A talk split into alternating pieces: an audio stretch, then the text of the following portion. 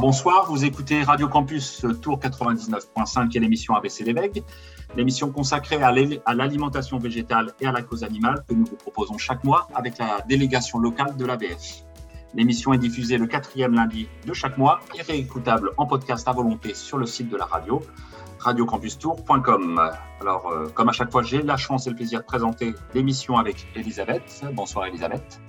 Bonsoir tout le monde. Alors, au programme de cette émission du mois de mai, en première partie d'émission, nous recevons Florence Delry, autrice et illustratrice et militante animaliste très active, dont on peut voir l'étendue des engagements en visitant son site internet Questions Animalistes. Alors, Florence Delry est aussi la marraine du prix Maya 2022, prix littéraire animaliste, dont ce sera la quatrième, quatrième édition cette année. Alors, elle a réalisé les aquarelles récompenses qui seront remis aux lauréats de, cette année lors de la Vegan Fest qui aura lieu à Tours le samedi 18 juin. Et pour parler du prix Maya de cette année et de la tenue de la Vegan Place, dont c'est le grand retour cette année à Tours après deux annulations pour cause d'épidémie, nous recevons dans la deuxième partie de l'émission Claire Tasté qui vient d'intégrer l'équipe organisatrice du prix Maya et de la Vegan Place. Alors c'est parti pour ce 20e numéro d'ABC d'éveil. Florence Delry, bonsoir. Bonsoir Jérémy, bonsoir à tous. Merci d'avoir accepté notre invitation. Alors avant de présenter euh, vos très nombreuses activités aux auditeurs, est-ce que vous pouvez nous raconter ce qui vous a conduit à vous intéresser aux autres animaux et à vous engager pour eux? Alors, euh, bon, je pense qu'on va remonter un petit peu loin parce que, euh, aussi loin que je me rappelle, bon, j'ai toujours vécu à la campagne, en l'occurrence en Ardèche, là où je suis revenue voilà, actuellement, donc je vis en Ardèche.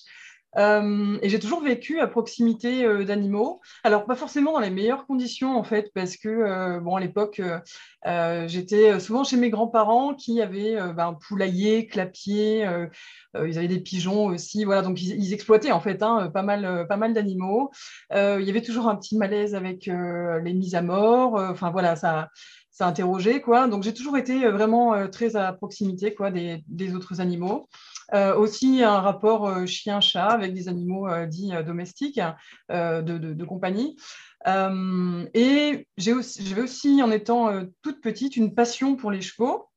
Euh, et euh, qui m'a euh, conduite à faire de l'équitation pendant une quinzaine d'années. Donc j'ai toujours vécu en fait avec, avec des chevaux, etc. Et plus précisément, les chevaux, je refusais de les manger pour le coup. J'étais très attentive à ça parce que pour moi, c'était des compagnons et ce n'était pas des animaux qu'on pouvait manger. Et c'est vrai que je, n'avais voilà, pas remis en question ce, ce cloisonnement des animaux qu'on peut manger et de ceux qu'on ne peut pas manger sur des critères un petit peu voilà, arbitraires. Et en fait, euh, euh, au fur et à mesure du temps, voilà, j'ai remis en cause cette, euh, cette idée qu'il fallait absolument manger des animaux pour vivre en bonne santé. Et quand j'ai eu les informations qui, donc voilà, sérieuses, rationnelles, qui m'ont montré que c'était possible de vivre sans manger des animaux, là, j'ai vraiment tout remis en question et j'ai vraiment changé de paradigme.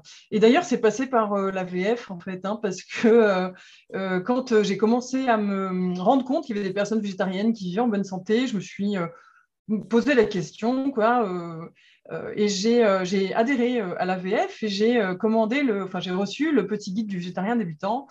Et ça a vraiment été en fait un, un, petit guide, voilà, très bien conçu et vraiment une grande aide avec toutes les informations qu'il fallait sur nutritionnel, sur la vitamine B12 aussi, des informations assez essentielles, quoi. Et, et, là, j'ai vraiment commencé à remettre en question beaucoup de choses. Je me suis dit, si on n'est pas dans l'obligation de manger des animaux pour vivre en bonne santé, ou plus largement le produit de leur exploitation, ben, ça a remis en question euh, le, cuir aussi, euh, beaucoup d'autres choses. Donc à l'époque, j'avais déjà un sentiment euh, d'injustice quand même assez fort vis-à-vis des animaux. Je, je, militais déjà contre la corrida, qui me paraissait, bon c'est toujours le cas, hein, être un spectacle particulièrement atroce parce que inutile aussi. Hein. même si on considère qu'on a la nécessité de manger les autres animaux, c'est quand même quelque chose d'assez partagé de dire que la corrida est particulièrement inutile en termes de souffrance infligée. Quoi. Donc, euh, donc voilà, mais c'est vraiment l'idée de cette remise en question de l'idée reçue qu'on doit manger d'autres animaux pour être en bonne santé qui a été le point de départ, quoi, à un engagement un peu plus euh, poussé euh, de défense des intérêts des autres animaux. Et voilà, petit à petit, donc je me suis renseignée sur les questions liées à la, au suprémacisme humain, à ce qu'était le, le, spécisme, l'antispécisme, etc. On aura l'occasion d'en reparler un peu plus tard dans le dans l'entretien, je pense. mais voilà, c'est parti de là, quoi. Bien, alors votre activité principale, euh, vous êtes autrice et illustratrice scientifique. Illustratrice scientifique, c'est un petit peu difficile à dire, donc j'ai fait très attention pour bien le dire. Est-ce que vous pouvez nous présenter votre activité et puis nous dire aussi la formation que vous avez suivie? Oui, bah, avec plaisir. Euh, alors c'est vrai que mon métier d'illustratrice scientifique, euh, il consiste tout simplement à proposer à, un public euh, des représentations euh, qui se veulent assez fidèles euh, des sujets que je représente. En l'occurrence, je travaille beaucoup avec, dans, différentes disciplines, hein, botanique, entomologie, donc tout ce qui concerne les insectes, hein, euh, l'ornithologie aussi, les oiseaux, euh, la mycologie, donc euh, la, représentation des champignons, des publications environnementales, etc. donc l'idée, bah, c'est voilà, de proposer au public des représentations, soit pour des guides d'identification, soit pour des panneaux, par exemple, sur des sentiers de randonnée. Hein, on voit des illustrations des oiseaux, de la faune locale, de la flore, etc. Voilà. je travaille aussi pour des expositions pédagogiques, euh, des ouvrages, des magazines, euh, etc. Donc, euh, bon, moi, je suis vraiment spécialisée dans l'illustration scientifique et plus précisément dans l'illustration naturaliste. Donc, bon, mon métier, c'est de, représenter le vivant, quoi. On va dire ça comme ça. je travaille beaucoup avec des réserves naturelles, des parcs naturels régionaux, des associations aussi, des maisons d'édition, bien sûr, et puis la presse, et notamment la presse jeunesse aussi, de temps en temps. Il y a une partie de mon travail qui est consacrée aussi euh, au coloriage. Je fais des, coloriages pour les petits euh, dans des magazines euh, pour, enfants. Donc, c'est toujours un grand plaisir de voir les petits qui, colorient mes animaux et tout ça. Je trouve ça super, super touchant. et puis, voilà, je travaille aussi même sur des, des, coloriages pour adultes aussi. Et concernant ma formation, bah, en fait, j'ai fait aucune formation spécifique pour l'illustration, hein, donc je suis complètement autodidacte. Euh, parce que j'ai suivi, un, cursus universitaire qui est vraiment sans rapport, en l'occurrence euh, en sciences de l'information et de la communication. Euh, voilà, donc j'ai commencé en fait à, 18 ans à la, peinture à l'aquarelle en récupérant une vieille boîte d'aquarelle qui appartenait à ma mère. Et j'ai commencé un peu comme ça, quoi. C'est remarquable, parce que vu la qualité des illustrations et d'avoir fait un parcours d'autodidacte, c'est remarquable. Et je crois que les, on en parlera après, les auditeurs qui, veulent découvrir votre travail, ils peuvent euh, découvrir certaines de vos illustrations sur votre site, Question Animaliste. Oui, tout à fait. Alors, ce n'est pas euh, à cet endroit-là que euh, j'expose le, plus gros de mon travail d'illustratrice. Hein. je fais un petit peu la séparation entre mon métier et mon engagement altruiste. Mais c'est vrai que bon, en tapant mon nom dans un moteur de recherche avec le, mot-clé illustration, on va trouver pas mal de résultats. Euh, voilà, je, mais je me sers aussi de, bien sûr de, de, l'illustration pour illustrer mon propos aussi dans mon engagement euh, vis-à-vis des, autres animaux, hein, bien sûr. Hein, euh, c'est tout à fait ce que je fais, quoi, illustrer des animaux. Donc, ça fait partie aussi de, voilà, de mes compétences. J'essaie de les mettre à profit pour, pour les animaux aussi.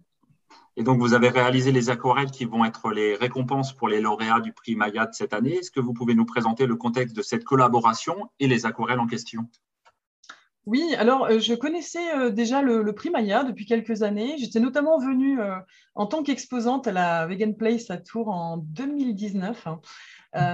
J'avais tenu un stand justement bon, bah, d'informations sur le, spécisme, l'antispécisme, les alimentations végétales, etc. Et j'exposais aussi mes aquarelles à ce moment-là. Et euh, là, euh, euh, eh ben c'est le, créateur du prix, donc Emilien Cousin-Amelal, qui m'a contacté et qui m'a proposé d'être l'artiste marraine cette année, ce que j'ai tout de suite accepté avec très très grand plaisir parce que je trouve que vraiment le, prix Maya est, une super initiative culturelle. je pense qu'on a vraiment besoin de, ce genre d'initiative pour bah, mettre en valeur déjà des œuvres culturelles qui sont, qui sont intéressantes et puis qui portent un propos qui quand même euh, moi que j'estime très important et qui, est quand même assez peu euh, euh, entendu dans nos sociétés. Voilà, donc je pense que c'est vraiment une initiative de, changement culturel qui est importante. Quoi. donc, donc voilà, j'ai réalisé ces, aquarelles donc, qui, vont récompenser le, les lauréats et lauréates du prix. je les ai réalisées en 2013. elles représentent alors chacune un, un œil d'animal en gros plan en fait. Il y a un œil de chèvre en gros plan, un œil d'éléphant et un œil de chimpanzé. Et euh, bon, cette, euh, elles font partie en fait d'une série où j'avais représenté donc à l'aquarelle des, des, yeux de différents individus non humains. et l'idée, en fait, c'était de se sentir observé aussi par, par les animaux, quoi, et de mettre l'accent sur la subjectivité et l'individualité de ces, de ces individus, quoi. Et c'est assez drôle de me dire que j'ai réalisé justement ces, aquarelles en 2013, juste l'année qui a précédé euh, mon végétarisme et, euh, et ensuite euh, mon véganisme. Quoi. Donc peut-être que ça a été voilà, un démarrage aussi. mais en tout cas, ces, ces, aquarelles, elles ont une grosse valeur affective pour moi.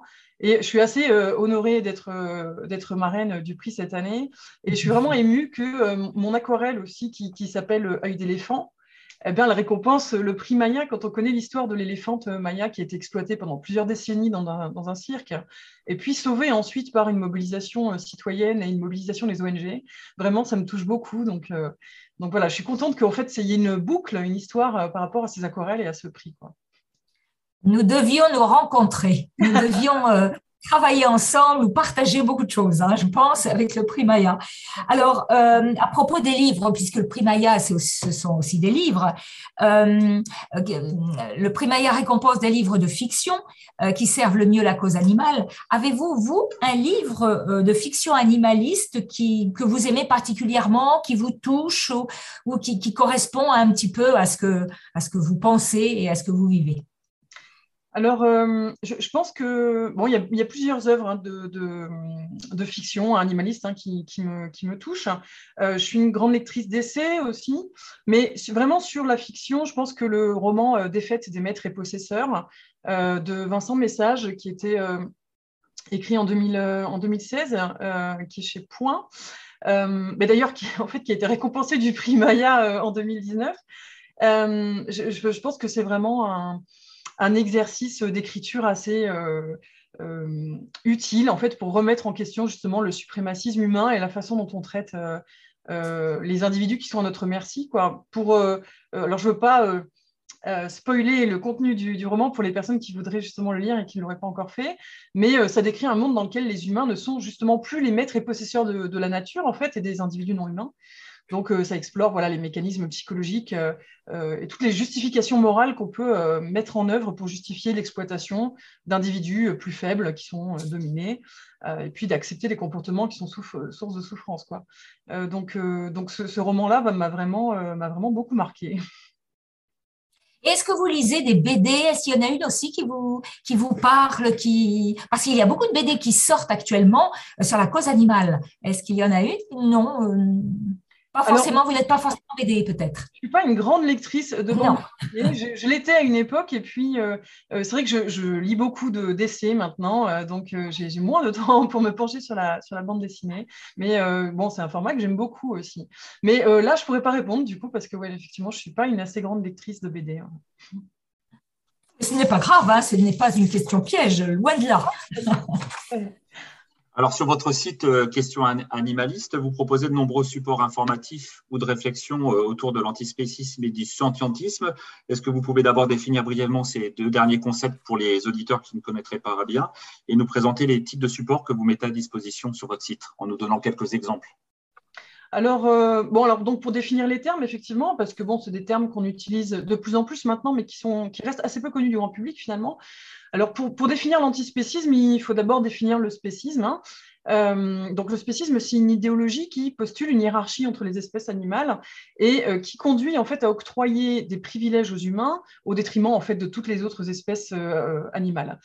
Et, tout simplement, l'antispécisme, hein, comme son nom l'indique, c'est le, rejet de cette idéologie. le scientisme, euh, alors, euh, il faut préciser aussi euh, ce qu'est la sentience, hein, avant de, parler de scientisme. La sentience, c'est un mot qui a fait son arrivée dans les dictionnaires courants en 2020, donc qui est malheureusement assez peu connu du grand public encore. la sentience, c'est la capacité pour un individu à ressentir subjectivement des expériences négatives ou positives. Euh, donc euh, les animaux qui sont exploités dans les élevages, hein, les vaches, les cochons, poules, les poissons, etc., sont des individus qui sont sentients. Ils peuvent souffrir, ils peuvent prendre du plaisir, euh, ressentir des émotions, etc. Et donc le sentientisme, c'est l'idée qui revendique la prise en compte des intérêts de tous ces individus sentients et pas seulement des humains en fait. Voilà, c'est l'idée, c'est de se dire que le critère pertinent de considération morale, c'est pas l'intelligence, c'est pas euh, le genre ou le sexe, c'est pas la couleur de peau, c'est pas l'espèce, c'est pas un critère arbitraire en fait, mais c'est la capacité à ressentir subjectivement les choses, à avoir vivre sa vie en fait à la première personne.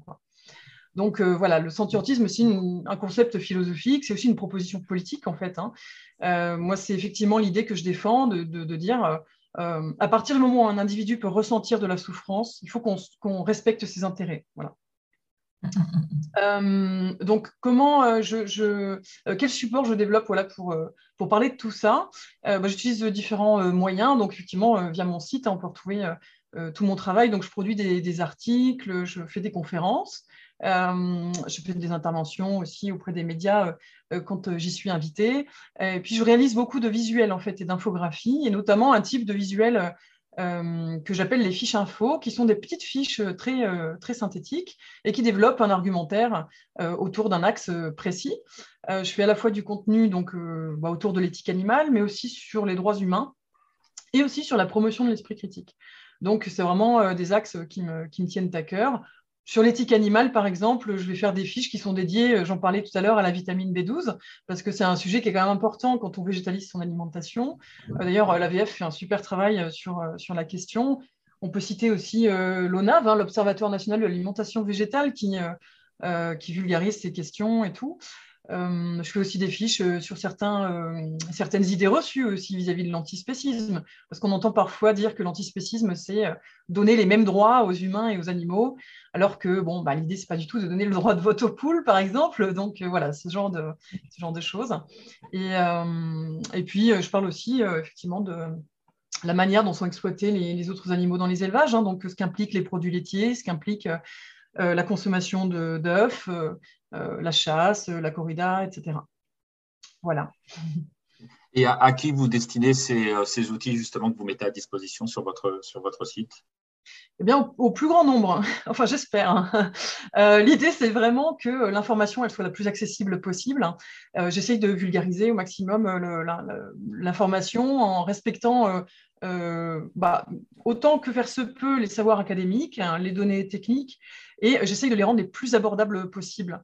Euh, donc euh, l'idée, c'est que si une utilisation de termes qui sont un petit peu compliqués ou, euh, un peu inconnus, eh ben, ce soit défini et que vraiment les fiches soient, soient faciles d'accès. Voilà, vraiment l'idée, c'est de pouvoir parler au plus grand nombre.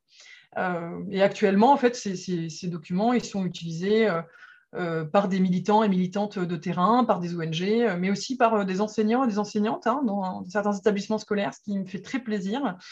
Euh, il y a des nouvelles générations qui arrivent là, qui sont euh, beaucoup plus euh, conscientisées, beaucoup plus tôt sur ces, enjeux-là. Ça fait, plaisir à, voir. Mais l'idée, c'est vraiment de parler à un très large public. Parmi toutes vos activités, vous collaborez à la revue en ligne L'Amorce, qui est une revue contre le spécisme. Pouvez-vous nous présenter la revue et ce qu'elle propose et ce que vous y faites? Oui, alors euh, effectivement, l'Amorce, euh, c'est une revue en ligne contre le spécisme. Donc, c'est un projet collectif qui est entièrement euh, bénévole et qui est entièrement gratuit aussi. on est une équipe de huit éditrices. Il y a la rédaction en chef, il y a Martin Gibert et Axel Pleius-Bror. On a aussi d'autres collaborateurs et collaboratrices.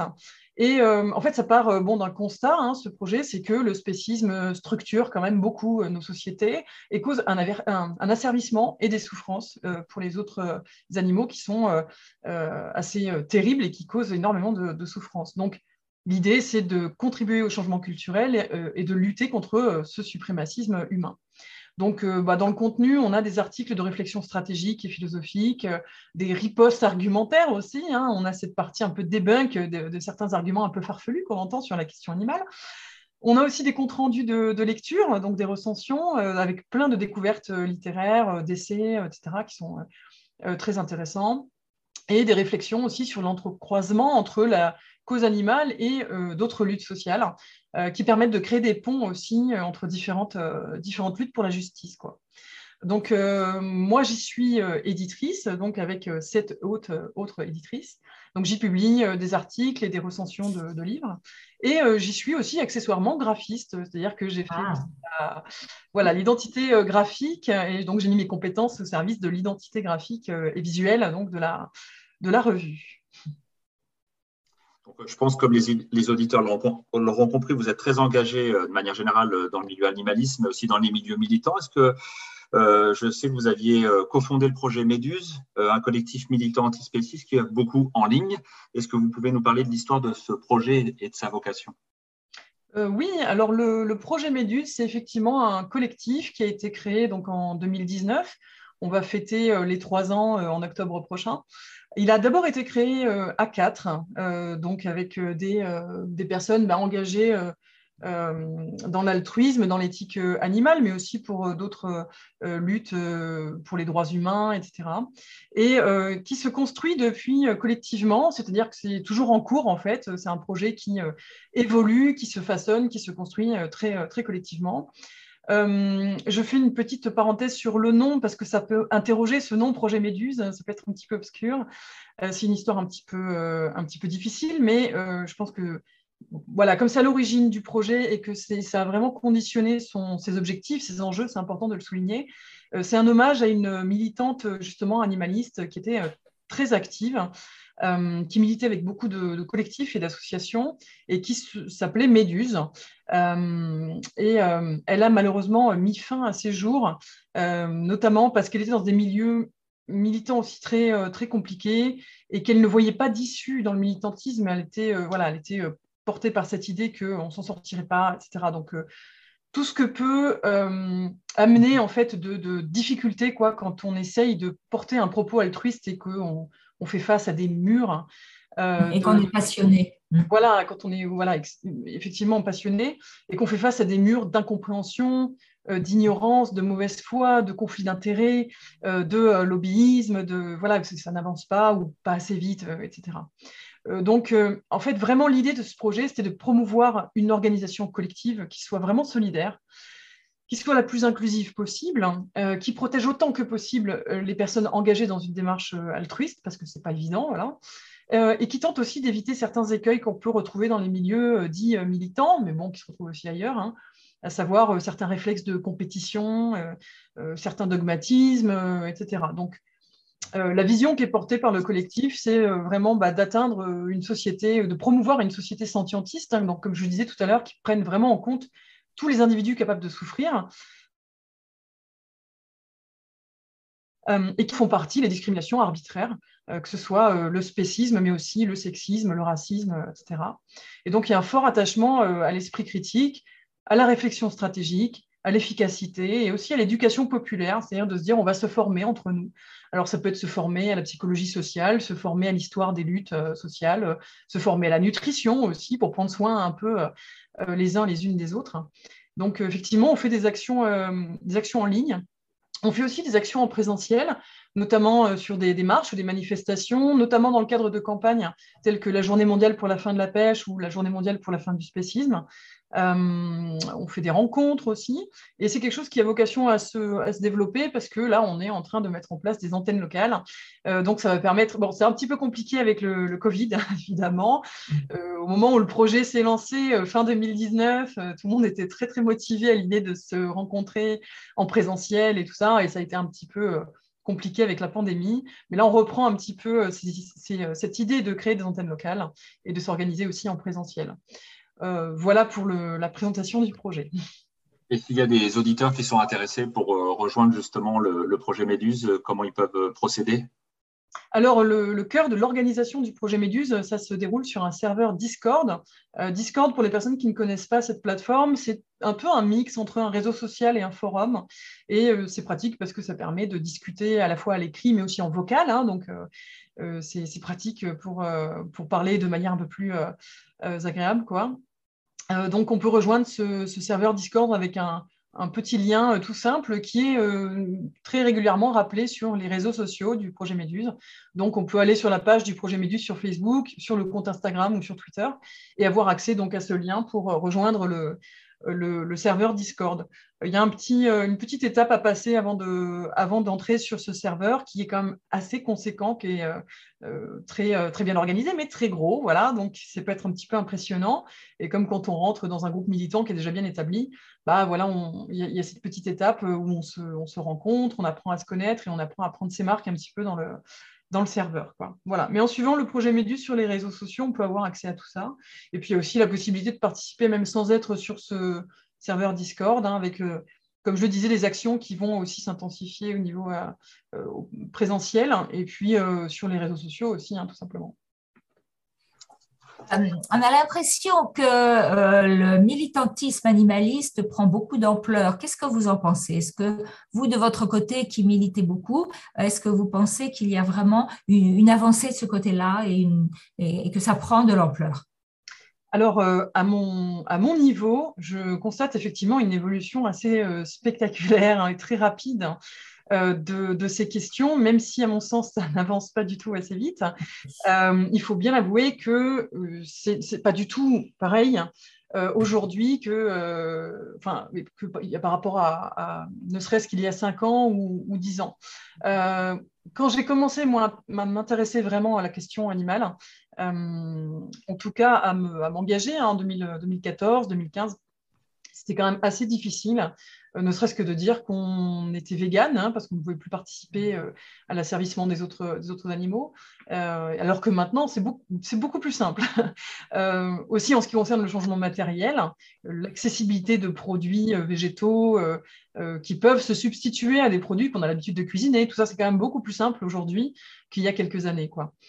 donc, je pense qu'il y a une évolution qui est très positive. On est passé un peu d'un sujet de niche aussi qui était très perçu comme de la sensiblerie ou une sensibilité personnelle, euh, a quand même un sujet, la question animale, qui est devenue assez incontournable dans le débat public. Et euh, ça, je, suis très heureuse de ça. Je pense que ça, suit son cours, c'est encore insuffisant, comme je le disais, mais euh, le grand public est quand même beaucoup mieux informé de ce qui se passe dans les élevages et dans les abattoirs. le travail de L214 notamment et de toutes les ONG qui, font les enquêtes aussi dans, ce cadre-là ont beaucoup facilité les choses. Hein et ont dévoilé des choses qui étaient quand même très très cachées au grand public, euh, volontairement quoi. Euh, il y a aussi euh, la diffusion de données scientifiques qui ont beaucoup aidé à végétaliser son alimentation, donc à appliquer concrètement les effets de son engagement. Et je parlais tout à l'heure de, de l'Observatoire national de l'alimentation végétale qui fait un super travail et qui s'est créé très récemment, donc c'est un des symptômes de cette évolution aussi de, bon, bah, de l'AVF, hein, qui fait depuis des années un, travail précieux sur la nutrition, puis d'autres d'autres ONG, mais on a aussi bien sûr des institutions, l'OMS, l'ANSES, qui là très récemment ont rappelé que on pouvait avoir des repas végétariens dans les cantines tous les jours pour les enfants et que ça posait pas de soucis, que les alimentations végétales sont viables, etc. Donc on a quand même beaucoup d'évolutions par rapport à ça, les lignes, les lignes bougent très clairement. Euh, et puis, on a aussi un autre élément qui vient euh, euh, renforcer encore tout ça, c'est qu'on a aujourd'hui une urgence écologique qui est soulignée par des, entités, notamment le GIEC, qui, qui rappellent les faits, à savoir qu'une alimentation végétale est quand même beaucoup moins consommatrice de ressources et qu'à l'échelle mondiale, un, des leviers les plus efficaces pour lutter contre le dérèglement climatique, euh, et euh, les problèmes environnementaux en général, c'est de végétaliser son alimentation. Donc il y a bien sûr la question des énergies fossiles, des transports, etc. Mais l'agriculture et l'alimentation jouent vraiment un rôle euh, majeur. Donc ça, renforce un petit peu cette attention qu'on porte aussi à ce qui se passe dans les élevages, à l'élevage en général. Euh, donc, euh, bon, c'est bien de ne pas perdre de vue aussi que les animaux, ils ont une valeur intrinsèque, hein, pas seulement euh, pour limiter le, réchauffement, mais en tout cas, ça s'ajoute quoi à cette prise de conscience que les modèles actuels sont, à revoir parce que les externalités négatives de l'élevage sont vraiment très, très fortes. Quoi. Donc, je pense que c'est évolue dans le bon sens. Voilà. quels sont vos projets en cours et à venir? Vous me dites déjà pas mal de choses de fond. Oui, euh, effectivement. Alors, euh, bon, bah, déjà continuer à créer euh, tout le, contenu qui est relatif à l'éthique animale, aussi aux droits humains et à la promotion de l'esprit critique. Donc, notamment via des fiches. Hein. je continue à publier des fiches sur certaines pratiques de, de l'élevage, inhérentes à l'élevage. à lutter contre certaines idées reçues aussi sur, comme je disais tout à l'heure, sur l'antispécisme ou le scientisme.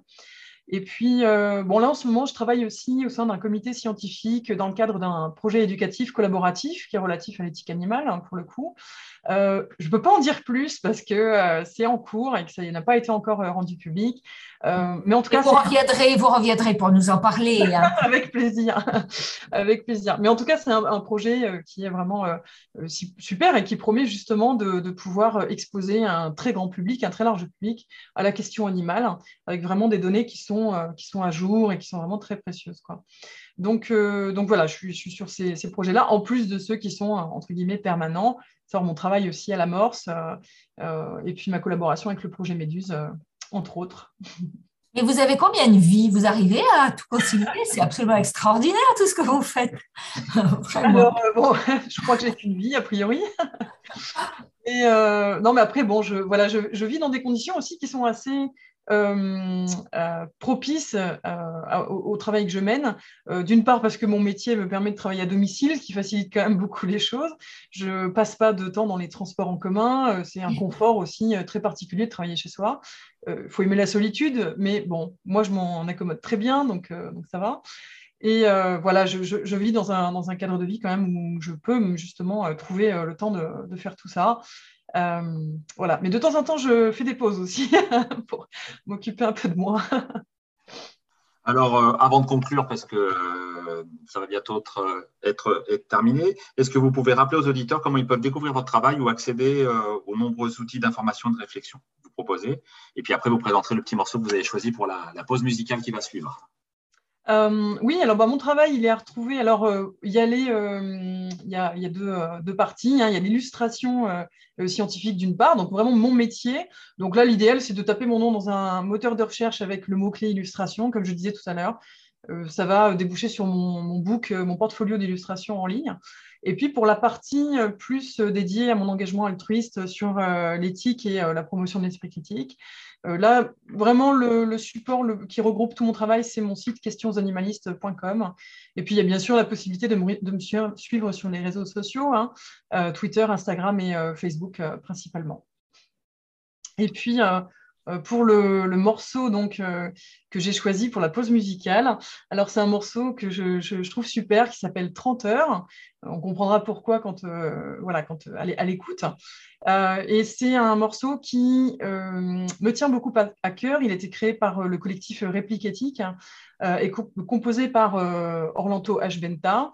Et, en fait, ce, morceau parle des souffrances des poissons et plus largement des individus aquatiques qui sont souvent très rendus invisibles en fait.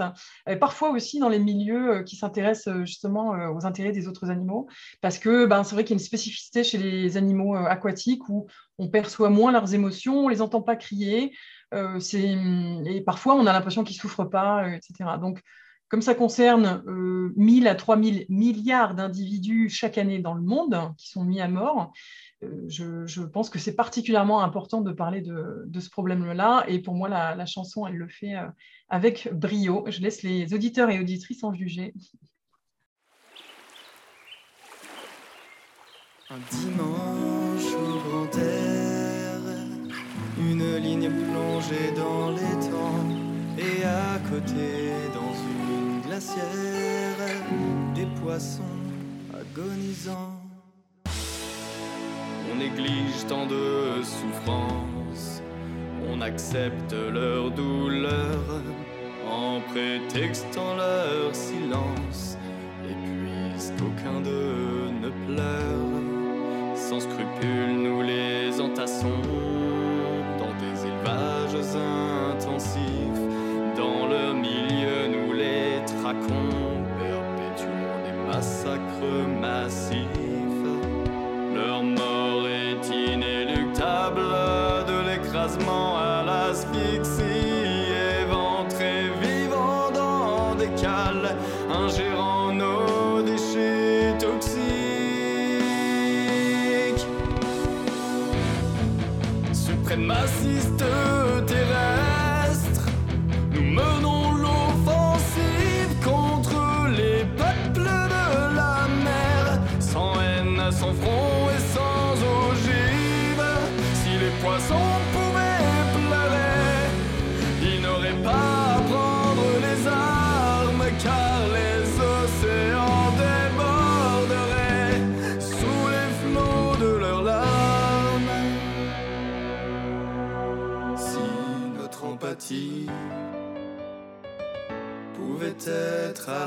De nos capacités cognitives, nous assurerions leur bonheur. Ils ne peuvent se défendre contre nos forces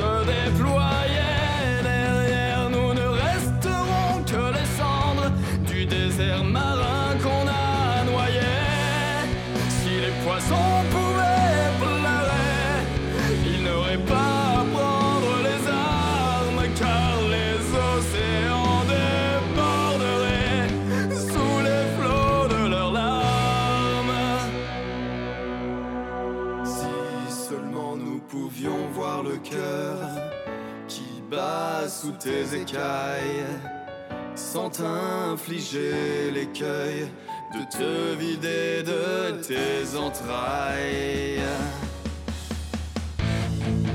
Des armadas de vaisseaux, de l'équateur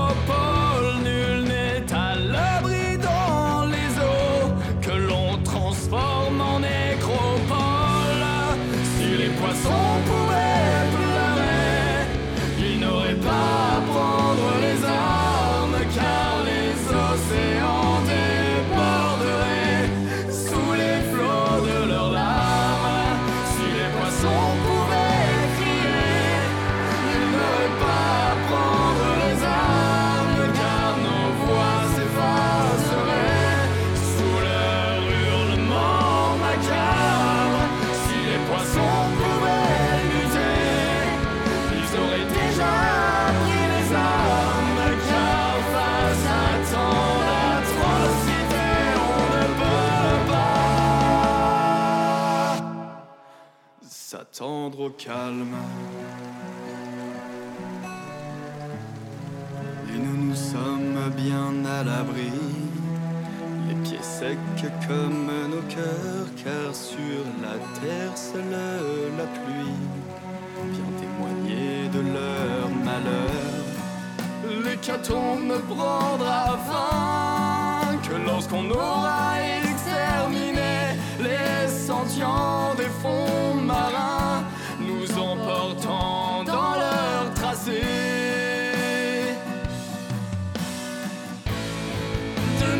milliards de morts chaque année, sans voir les victimes saigner. C'est comme si l'humanité, toutes les 30 heures, s'éteignait. Vous êtes toujours sur Radio Campus Tour 99.5 et nous allons maintenant euh, partager un petit moment avec Claire. Euh, Claire qui fait partie de l'équipe du Primaya et de la Vegan Place et qui va tout nous raconter sur les coulisses de ce prix et, de notre prochaine Vegan Place qui a lieu le 18 juin. Alors, d'abord, Claire, première question. Euh, Peux-tu présenter ton parcours et surtout ce qui a conduit à rejoindre l'équipe du prix Maya. Oui, alors bonsoir à tous et à toutes. Euh, alors, mon parcours, ben, je ne vais pas être très, très longue là-dessus. Ben, je suis euh, professeur euh, agrégé de lettres modernes dans un lycée de Tours euh, depuis euh, de nombreuses années maintenant. j'ai eu aussi, j'ai longtemps assuré d'autres fonctions de référente académique, notamment en éducation au développement durable, en fonction que j'ai quittée euh, en euh, l'année dernière, en 2021. Et euh, j'ai rejoint l'équipe du prix Maya un peu par hasard, par le hasard des réseaux sociaux. sur les réseaux sociaux, bien sûr, je connaissais l'existence du prix. Et sur les réseaux sociaux, hein, sur Twitter, hein, pour, ne pas ne pas nommer le, réseau, j'ai, je discutais beaucoup avec Émilien, un cousin Melal, dont on a parlé tout à l'heure. Et euh, j'échange aussi beaucoup hein, sur les réseaux autour de livres. On a vite, euh, on s'est vite aperçu euh, que finalement, on était des gros lecteurs tous les deux et qu'on partageait aussi euh, la même sensibilité. Je suis moi-même végétarienne depuis de nombreuses années. Et donc, Emilien euh, m'a proposé de donner un coup de main pour la lecture du Primaya. Et puis, le coup de main est devenu un peu pérenne et je me suis installée avec joie hein, dans l'équipe du Primaya qui m'a accueilli euh, très chaleureusement. Voilà. Alors, on a eu l'occasion d'en parler tout à l'heure avec Florence, et puis on en avait déjà parlé dans des émissions précédentes, mais est-ce que vous pouvez réexpliquer aux auditeurs euh, ce qu'est le prix Maya plus précisément, et puis quelle est sa vocation? Oui, bien sûr. Alors, le prix Maya, hein, c'est un prix littéraire et un prix littéraire animaliste. Euh, dans la première édition, on l'a dit euh, tout à l'heure, hein, c'est tenu en 2019. C'est un prix littéraire hein, qui est euh, organisé hein, par l'association Éduc Pop Animaliste euh, et il récompense des œuvres littéraires qui proposent une réflexion euh, sur la condition animale dans une problématique animaliste, c'est-à-dire des œuvres littéraires qui font avancer la condition animale et qui la font avancer en permettant d'interroger la notion d'animalité dans son lien avec les êtres humains et dans sa définition même. Euh, le nom, comme on l'a dit tout à l'heure, bah, le nom du prix, hein, il vient euh, de, cet éléphant dont a parlé euh, Florence hein, tout à l'heure, éléphant de cirque qui a vécu un, véritable calvaire et qui a été libéré grâce à l'action citoyenne et militante. Donc c'est aussi un hommage hein, de, ce, nom. Et c'est un prix qui comporte trois catégories. la catégorie album jeunesse, la catégorie bande dessinée et la catégorie fiction en roman ou récit. Voilà. Et alors, comment sont sélectionnés les livres retenus et sur quels critères sont-ils jugés? Alors, les livres euh, retenus hein, sont sélectionnés par le comité de lecture du prix, euh, qui est constitué hein, d'une équipe de cinq personnes. Nous faisons de la veille et euh, nous sollicitons les éditeurs hein, qui, qui, nous envoient les livres qui peuvent nous intéresser d'ailleurs, nous commençons, il faut le dire, à être connus, euh, puisque certains éditeurs, maintenant, nous envoient spontanément euh, les œuvres. C'est-à-dire que, bien sûr, on, continue à solliciter de nombreux éditeurs, mais d'autres viennent spontanément vers nous, ce qui est quand même bon signe. cette sélection, ce que, que nous faisons, nous la soumettons ensuite à un jury. Et pour revenir aux critères, bah, les critères, finalement, ils sont ils sont pluriels. Hein. Il y a d'abord, euh, bien sûr, la pertinence euh, de l'histoire par rapport à l'objectif hein, du prix, la richesse de l'intrigue, la qualité de l'écriture et ou des illustrations. Hein, lorsqu'on est évidemment en bande dessinée ou dans un album jeunesse, où quand même l'illustration bah, parle autant que, euh, que les mots. On a aussi le critère de l'accessibilité, ça c'est très important, accessibilité de l'œuvre par euh, un, large public. Hein. Euh, c'est un prix littéraire mais qui a une vocation populaire.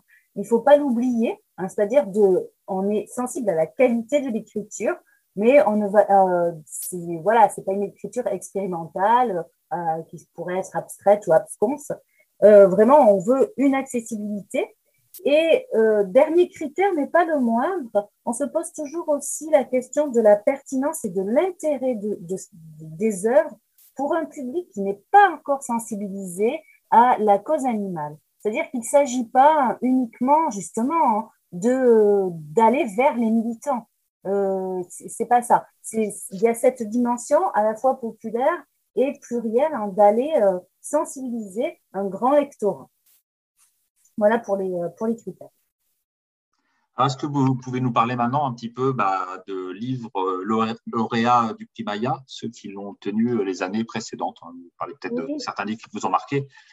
Oui, alors euh, on a parlé tout à l'heure du, premier hein, qui a eu le, prix Maya, hein, des, dans le titre Des fêtes des maîtres et des possesseurs hein, de Vincent Message, qui est un grand livre. je n'y reviens pas, Florence en a parlé très très bien tout à l'heure. Euh, plus récemment, hein, euh, l'année passée, euh, a été récompensée une, autrice américaine, une romancière américaine hein, qui est venue jusqu'à nous, hein, jusqu'à Tours, au mois de novembre dernier, Bren McLean, pour son roman Mama Red, qui, évoque l'histoire d'un veau dans l'Amérique des années 50-60 en pleine dépression, d'un veau qui va être sauvé. Euh, ça, c'était pour la catégorie roman. Euh, pour la catégorie BD, on a eu Milagro hein, de Guillaume Mazurage. Et euh, pour, dans la catégorie, dans la catégorie album jeunesse, Ous du ballet de Vincent Duc, un, un, petit ouvrage en auto-édition, car on peut aussi valoriser ces œuvres-là, Vincent Dick, qui plus est, qui est un auteur de notre région. Voilà pour quelques, quelques titres. Ça, c'était les titres de l'année passée. Et est-ce que tu vas nous dévoiler maintenant la sélection pour 2022 Dis-nous tout ou rien. tout ou rien, c'est un peu compliqué parce qu'il y a beaucoup de, il y a quand même beaucoup de titres. Hein. On a à chaque fois euh, cinq euh, titres dans toutes les catégories. Alors, je ne vais peut-être pas vous faire la liste quand même des 15 ouvrages, hein, ça serait un peu long. Mais euh, je crois que ce qui est intéressant de, de dire, c'est que sans forcément dévoiler les titres, hein, euh, on peut dire qu'on a une sélection vraiment de grande qualité cette année. Et hum, là aussi, je voudrais, euh, ça résonne avec ce qu'a dit Florence tout à l'heure, parce que on lit quand même des productions dont la qualité est croissante. Euh, c'est bon signe, hein, parce que cela veut dire que le monde de l'art s'empare de plus en plus de ces questions animalistes, de ces questions sur l'animalité, sur le bien-être animal, sur l'animal en tant qu'individu. Les œuvres que l'on reçoit ne se contentent plus de servir une, une action militante, hein, euh, comme ça pouvait être le cas, hein, euh, mais elles, elles, sont plus simplement des, moyens, elles sont vraiment des fins en elles-mêmes. Donc là, il y a quand même quelque chose qui se joue hein, au, au, niveau de la société et qui se répercute au niveau de l'art. Donc je ne sais pas si, bon, je peux peut-être euh, donner quelques titres quand même hein, de, la, de la sélection de, de, cette année. Donc, dans la sélection de cette année, je vais vous donner les titres euh, du, des romans, par exemple. Euh, on a une, une petite œuvre euh, de Joseph Andras, hein, qui est déjà bien connu hein, éditions accessibles, qui s'appelle dans le titre Évocateur et ainsi nous leur faisons la guerre. Et voilà, nous la guerre aux animaux. Hein. Euh, un autre roman plus, alors lui, pour le coup, un vrai roman plus conséquent, L'amour au temps des éléphants, d'Ariane Bois. On a aussi euh, Le chant du poulet sous vide de Lucie Rico, qui est un roman qui a fait pas mal de bruit quand il est sorti, qui a déjà été édité euh, en poche, euh, ce qui veut dire quand même quelque chose. C'est un roman qui a été, déjà, qui a été récompensé hein, par, euh, par prix. On a aussi Voix d'extinction de Sophie Enaf et euh, un, un, comme on dit, Viande de Noël Michel, qui est une autrice qui vient de Belgique, je crois. Voilà. Ça, c'est pour la catégorie roman. Alors, je peux pas tout, tout, vous dire, mais on a des très belles productions aussi hein, euh, dans la catégorie bande dessinée avec quelques romans graphiques notamment assez intéressants. Et des très belles choses euh, dans le livre jeunesse euh, avec des, des, des, choses merveilleuses au niveau des illustrations, justement. Euh, je pense que euh, Florence sera séduite. Voilà. Alors, on a parlé de la sélection, maintenant on va parler un petit peu du jury. Euh, qui compose le jury qui désignera les lauréats du prix Maya 2022 Alors le jury est composé de cinq personnes, cinq euh, femmes, il faut, le, il faut le dire, on peut le souligner. Hein, il, y a, il y a hum, des essais hein, qui montrent qu'il y a quand même euh, que le féminisme et l'animalisme sont souvent main dans la mer depuis très longtemps. Euh, alors, parmi ces femmes, il y a Yolène Delabine, qui est la fondatrice de l'Université d'été de l'animal.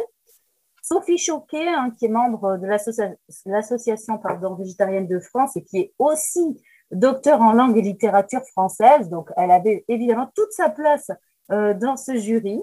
Audrey Jougla, qui est fondatrice de l'association Animal euh, Testing. Camille Silvert, qui est euh, chargée de rédaction pour L214 Éducation, un partenaire évidemment du, du prix, et Sophie Viseur, vice-présidente de l'association Code Animal. Alors, les lauréats du prix Maya seront donc annoncés cette année lors de la Vegan Place le 18 juin à Tours. Euh, est-ce que tu peux nous dire un tout petit peu ce qu'est la Vegan Place et qu'est-ce que l'on pourra y voir, y trouver comme euh, association, sans, sans, donner toute la liste, mais un petit peu l'esprit de cette Vegan Place? Oui. Alors, la Vegan Place, hein, c'est comme son nom l'indique, un événement hein, qui est placé sous le signe hein, du véganisme. il ne faut pas être très, très fort en anglais pour comprendre quand même. Euh, donc, elle est. Euh, D'abord, c'est un événement qui est ouvert à tous et à toutes. Euh, elle prend la forme hein, d'un parcours en plein air, en loin de l'hôtel de ville. Donc, les visiteurs en pourront euh, rencontrer, il y aura de, nombreux stands dans lesquels les visiteurs en pourront rencontrer des associations engagées dans, dans, dans la cause, hein, euh, des commerçants, des producteurs, mais aussi hein, des artistes. Hein, alors, Florence, évidemment, marraine du prix, voilà, mais aussi des auteurs et des autrices qui, ont pu participer ou être dans la sélection les années passées et qui reviennent ici très gentiment hein, pour dédicacer leurs œuvres. en outre, plusieurs conférences aussi, enfin de conférences sont également proposées. le, les, personnes qui viendront pourront, euh, s'ils le désirent, assister à une conférence sur les bienfaits de l'alimentation végétale euh, animée par Corentin Lagaillarde et une deuxième euh, conférence aussi qui a pour thème Comment habiter avec le loup? Et, par Annie Moreau. Donc voilà, il y a un peu tout ça. Et puis bien sûr, la possibilité de se restaurer selon le mode vegan, bien sûr, euh, voilà. Alors, euh, Claire, pour euh, conclure un petit peu cet échange, est-ce que vous avez des projets ou des ambitions pour le prix Maya dans les années à venir? Alors oui, moi, il y, a, quelque chose que j'aimerais bien faire émerger. Hein, c'est un prix Maya à destination d'un public scolaire.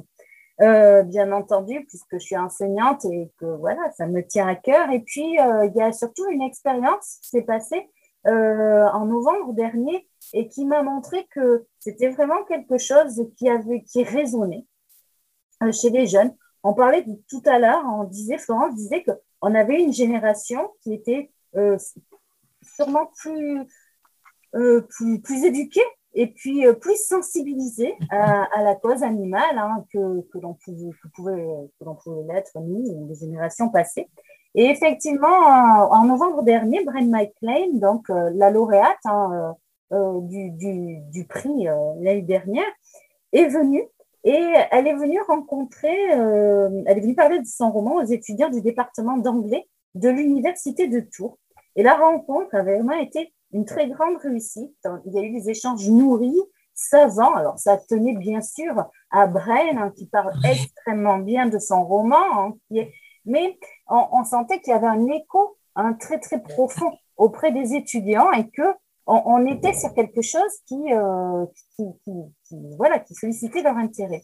Donc pour ma part, euh, à une échelle euh, voilà moindre, puisque moi je suis enseignante dans un lycée, j'ai proposé à mes élèves de première de spécialité humanité, littérature et philosophie de travailler aussi sur une partie de la sélection, hein, une partie seulement, parce que c'est une partie que j'avais redéfini en fonction du programme, bien sûr. Hein. Il ne s'agit pas d'être euh, à côté des programmes scolaires, mais dans les programmes scolaires. Et le programme de la spécialité hein, humanité, littérature et philosophie en première, bah, il se prête euh, particulièrement à ce projet puisqu'une de nos thématiques, c'est l'homme et l'animal de la Renaissance aux Lumières. Il me paraissait riche et pertinent de pouvoir ouvrir le travail que l'on fait justement à la, la, littérature contemporaine. D'accord Voltaire, euh, d'accord euh, Rousseau, euh, d'accord Descartes, enfin non pas d'accord Descartes d'ailleurs, enfin bon, mais et, et aujourd'hui, la, voilà, c'est quelque chose, voilà, c'est une réflexion hein, qui puisse ses effectivement à la Renaissance, mais qui n'est pas terminée, qui a évolué et qui continue. donc ça me paraissait vraiment riche et intéressant. Donc, j'ai fait lire à certains de mes élèves une sélection de six œuvres. Ils ont réalisé des podcasts, donc on mettra bientôt en ligne sur le site du lycée. Et ils vont élire leur lauréat à eux le 19 mai. Alors, le lauréat ou la lauréate, bien sûr, en gagnera un tote bag du lycée, mais c'est pas grave, c'est symbolique. Et voilà, j'aimerais beaucoup euh, que, que, cela puisse prendre de l'ampleur. Mais bien sûr, il y a des obstacles euh, qui sont nombreux à un projet d'envergure. Et, et, je dois encore trouver euh, la formule qui, me permettra de le faire. Mais je pense que ça serait vraiment quelque chose de très intéressant. Et l'expérimentation que j'ai menée avec mes élèves euh, m'a convaincue parce qu'ils ont vraiment eu, euh, voilà, ça leur a plu. Ils ont vraiment eu à cœur de, bien faire. Et j'ai senti, oui, qu'il y avait quelque chose qui se jouait là actuellement. Voilà. je suis sûre que tu vas y arriver parce que tu es passionnée, passionnante, et donc ça ne pourra que marcher. Eh bien, merci Claire euh, de nous avoir parlé de la Vegan Place, donc qui aura lieu le 18 juin à Tours, hein, pas loin de la mairie sur le boulevard Horteloup. Et puis c'est à, l'occasion de la Vegan Place que nous connaîtrons les lauréats du prix Maya 2022. Et nous aurons l'occasion d'en reparler dans une prochaine émission. Est-ce que vous pouvez présenter le morceau que vous avez choisi pour la deuxième pause musicale de l'émission? Oui, alors moi j'ai choisi une chanson de Arthur H qui s'appelle La lionne et l'éléphant. Alors bien sûr, je l'ai choisie parce que c'est un petit clin d'œil au prix Maya. On a raconté qui était Maya. Mais j'ai choisi aussi cette chanson parce que au niveau de la situation d'énonciation, je suis désolée, c'est un mot de prof de français, mais euh, dans cette chanson, on ne sait pas très bien euh, qui parle. Hein, euh, il y a je suis le lion, euh, je suis je suis la lionne. Euh, voilà, on ne sait pas très bien si c'est euh, le l'auteur hein, qui se projette dans les animaux, enfin le chanteur, ou s'il fait vraiment parler des animaux. Et j'aime bien cette espèce de de d'effacement, hein, des limites. Et puis c'est une chanson assez assez grande. Voilà.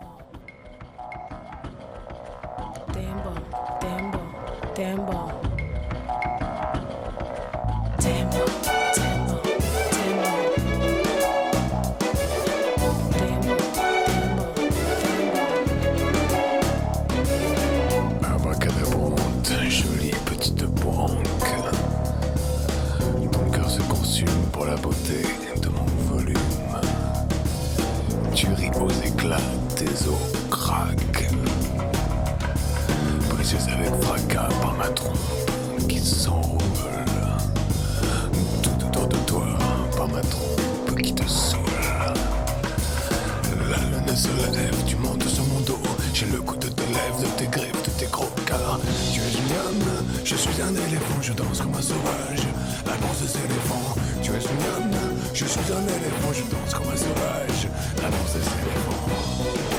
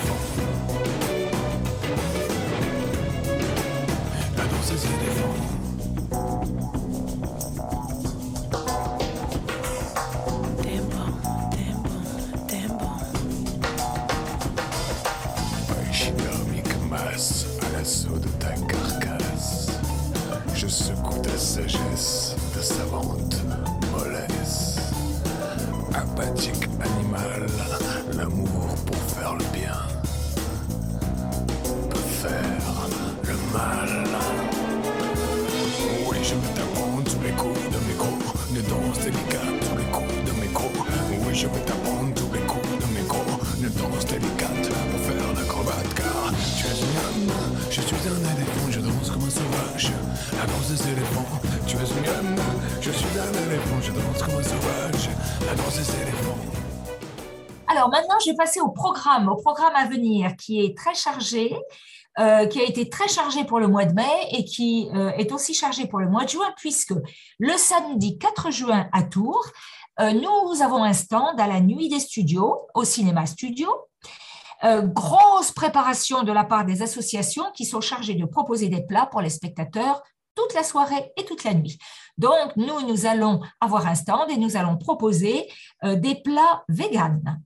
Le samedi 18 juin à Tours, euh, on n'en a pas parlé hein, durant l'émission, hein, c'est la Vegan Euh, Place et le Prix Maya, avec de nombreuses associations partenaires, des food trucks et des commerçants. Le jeudi 30 juin, nous avons encore avec le CNP à Tours, qui est notre cinéma national populaire au cinéma Le Studio, une soirée. Et on vous propose le film Empathie de Ed Antoja, qui a été tourné en Espagne en novembre 2021. Il raconte le parcours d'un jeune journaliste qui s'interroge sur l'alimentation et les animaux. C'est très, très intéressant. Et en plus, à la fin de la séance et des échanges, vous pourrez déguster les petits fours de l'instant veg de Juliette, qui est notre lauréate nationale en pâtisserie végane. Bien entendu, en juillet, euh, vous en avez déjà entendu parler, Terre du Son, les 8, 9 et 10 juillet. Et là, euh, tous les food trucks pendant ces trois jours seront avec de l'alimentation végétale. Donc, c'est vraiment une grande première en France pour un festival qui accueille un tel nombre de, spectateurs, mais je crois que nous en reparlerons au mois de juin. Pour terminer, pour nous suivre et communiquer avec nous, les liens sont les suivants www.végétarisme.fr pour le site national, sur le Facebook local avf37.vg, notre adresse mail si vous voulez nous écrire avf-tour at végétarisme.fr et sur Instagram avf.tour. Et rendez-vous le mois prochain.